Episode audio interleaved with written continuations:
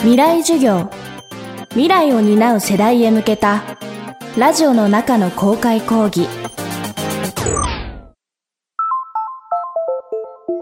未来授業。今週はこの秋5つの会場で開催された FM フェスティバル2019未来授業。令和時代のムーンショット。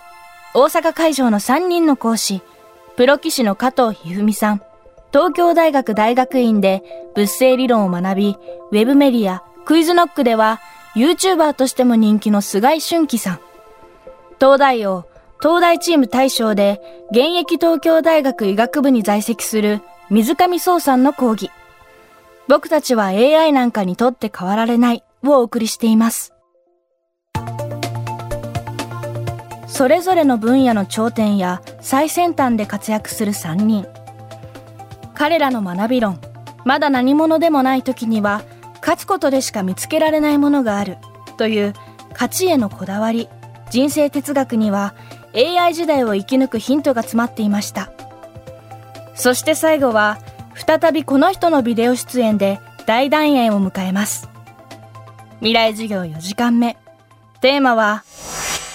文化の多様性時代における僕たちのムーンショット。おーい皆さん。うるさいやめなさい。さあさあ今回はですね未来授業2019テーマが令和時代のムーンショットということになってますね、まあ、ムーンショットというのは、まあ、成功確率は低いですけど実現すると世界が変わるような挑戦だったり発明だったりということを指しているわけですけどズバリ皆さんにとってのムーンショットって何でしょうか？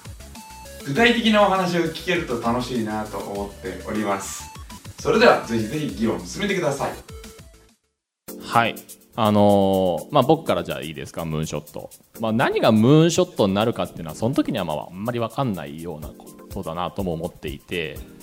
例えばアインシュタインの相対性理論の発表って明らかにムーンショットだったわけだけれども僕はそのアインシュタインの背景考えたらあるいはその当時出てる物理的事柄をさらうと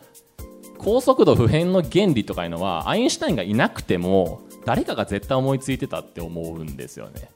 だってマクセルの方程式にはそうとしか書いてないからとか。で積み重ねがあって当然そうなる当然そうなる当然そうなるのなぜかここがムーンショットって呼ばれることが起こるんだよね。でそういう意味で僕は、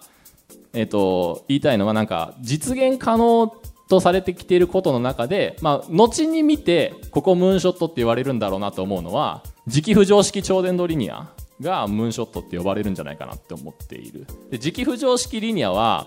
電車が車輪を超えたっていう時代の訪れを言ってるわけね。車輪からの解放だよね。全部飛ぶ可能性がある。これはなんかこう劇的な転換点に今我々は来てるのかなと思う。でその一歩がリニアモーターなのかなって思ってます。水上さんなんか思いますか？そうですね。あの医者の一番の仕事は何かってちょっと皆さんも考えていただきたいんですけど、まあ、医者の一番の仕事は何かっていうと、まあ、仕事がないことが一番いいんですよね医者っていうのは、うん、今なんか皆さん多分大学生だからまだ結構その健康状態な方がまあ多いとは思うんですけどまあもちろん人って病気になるんですよ。ただその病気をどう捉えるかっていうのはその社会の在り方だったりその地球の在り方だったりするんですよね。あの impairment って言い方するんですけどなんか病気自体がその disability あの人の障害にならないような社会が僕がその実現したくてまあ、車椅子の方でも不自由なく、まあ、不自由もちろんその歩くことはできないっていうのは一つ不自由なことなんですけどただまあスロープがあったりそういうことで今その車椅子の方も外で行きやすい状況じゃないですか。それをもっと発展させてまあ病気っていうのが人の個性として認められる世界を僕は目指したいかなって思っているんですよね、うん、あの結構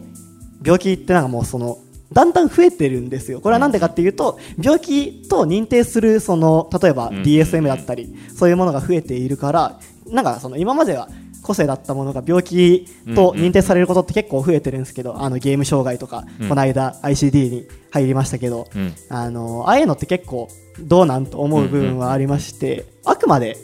そのもちろん健康被害とかも出るけど、まあそれが一つのその個性である、うんうんうん。それはその直していくというよりは付き合っていくこともできるし、まあ、もちろん直せるなら直した方がいいですけどただそれはそのお互い尊重し合う多様性。それで本当になんかもうみんなが何もそういうのを気にせずに生きられる世の中であればいいかなって。うん。思ってそれが僕の中でのその目標、まあ、もちろん僕一人で達成できるかっていうそんなことはなくてあくまでそのそういう世界を僕が夢見るよっていうことなんですけどそういったことが僕のムーンショットです。はい最後に加藤先生お願いします。私の夢ですけども、私の指したあのいい将棋はですね、50年、100年色あせないという確信があります。ですから、私の指したいい将棋をですね、今はテレビに出たり、あのあちこちであ小松さんに出たりですね、時間がありませんけども、まあ、あのゆくゆくはですね、私の指した将棋をですね、本に書いて出版してると、後輩の若手の人たちの勉強にもなるし、将棋のファンの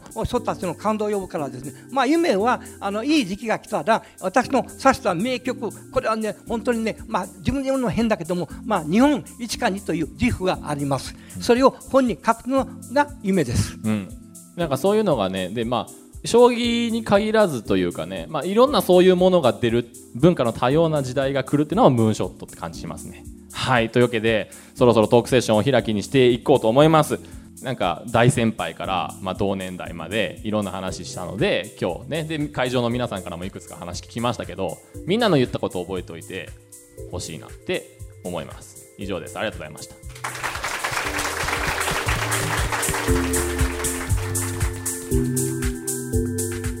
未来授業。今週の講師は加藤一二三さん。菅井俊樹さん。水上壮さん。そしてクイズノック。伊沢拓司さん。今日のテーマは文化の多様性時代における僕たちのムーンショットでした。来週は宇宙生物学者藤島康介さんと脳科学者の茂木健一郎さんの特別公開授業をお届けします。